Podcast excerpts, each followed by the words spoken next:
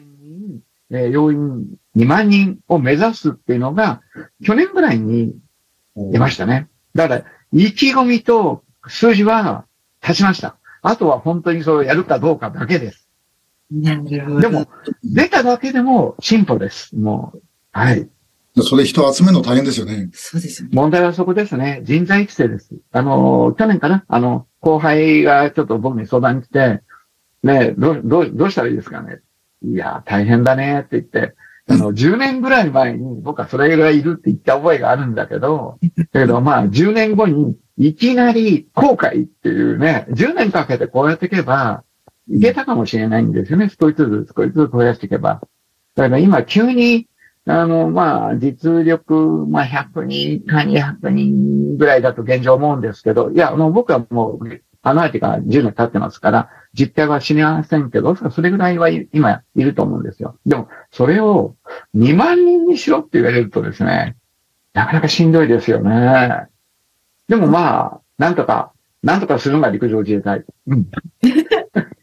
まあ、10年前だったか、もうちょっと最近だったか忘れましたけれども、それこそ伊藤さんがご提案されて、公募の予備自衛官、まあ、サイバー関係で入ってこられる方を生かそうじゃないかっていうことで、はい、ね、あの、一緒に訓練したりとか、あの、常備の方と、で、そこから、まあ、玉石混交の人材の中で、弾を見つけようじゃないかみたいな、はい、だと思うんですが、その予備自衛官を活用するっていう動きは、今はどうなってるんですかね？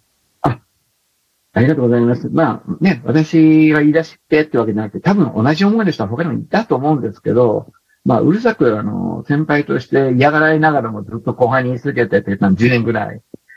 おかげさまで、去年ぐらいですかね。もともとは、要するに、こういうストーリーだったんですよね。今から陸上自衛隊にサイバー部隊を正規に作ると言っても、予算制度があり、定員があり、それで、総論賛成、格論反対、つまり、定員がこんだけしかない中で、サイバー部隊を増やすってことは、なんか他のね、お仕事を削らなきゃいけない。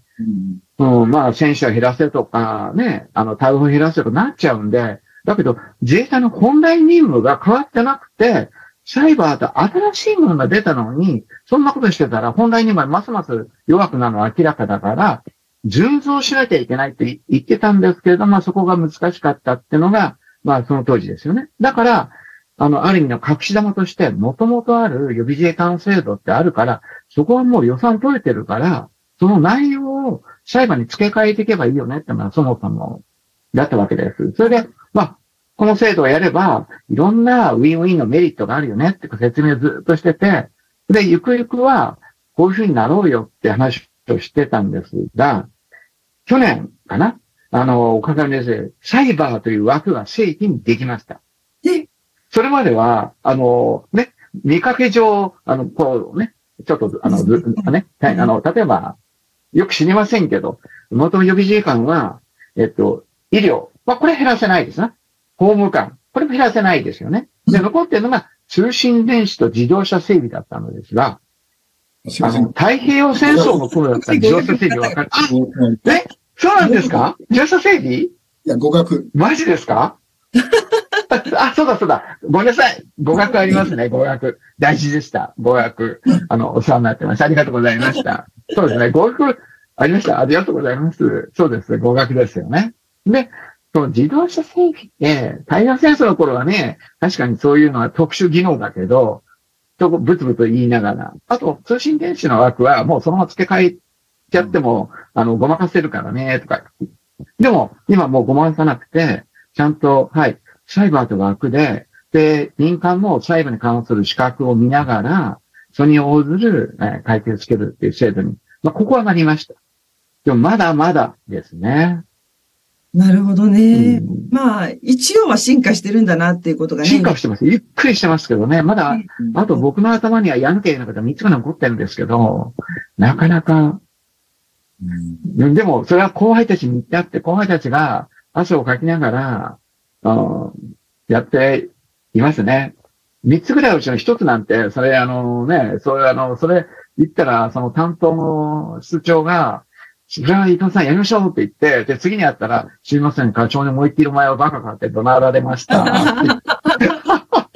ごめんねって余計なこと言って。でもまあ、僕的にはね、そういうふうにあるべきと思ってたっていう、こう、3つぐらい考えて、あいいアイデアと思って言ったんですけどね。うん。それここでご議論はいただけないですか？え？三つを今ここで聞かせていただくことは可能ですか？あ、いいと思います。言っちゃいましょう。はいだっていいことなんだと思うんで。その予備時間制度がやっとできて人が来るようになった時に、そのもっともっとウィンウィンにするための仕組みってのがあるでしょって話があって、そのうちの一つってのは予備自衛官の人たちになって、有事になったら来てもらわなきゃいけないから、クリアランスってのを取ってあげなきゃいけないと思うんですけど、なかなかそれが、あの、全員には間に合ってないんですね。あの、普通の隊員でも、クリアランスを取るのにすごく時間が今かかってるわけですよ。人手足りないから。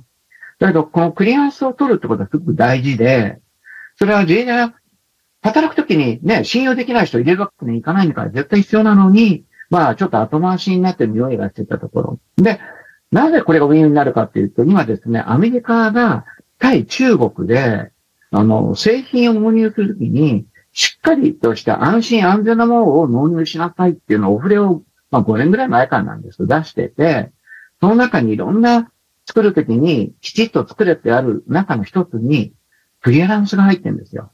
作る、製造した社員やなんかが、ちゃんと信頼できるかどうか担保しなさい。で、それは、えっと、アメリカ政府のプライムの、例えばボーインがレーセンみたいな一流企業だけじゃなくて、その下請けもあぐれも責任を持ってちゃんと担保しなさい。ってことは、アメリカの大企業の下請けをする日本の企業さんが、そのクリアランス制度がないと、受注しにくくなるはずだったんです。で、日本にはそういう民間のクリアランス制度がしっかりしたのがないから、予備自衛官になれば、少なくともジャパニーズアーミーからクリアランスもらってますよって言ったら、もう世界で通用しちゃうので、ね。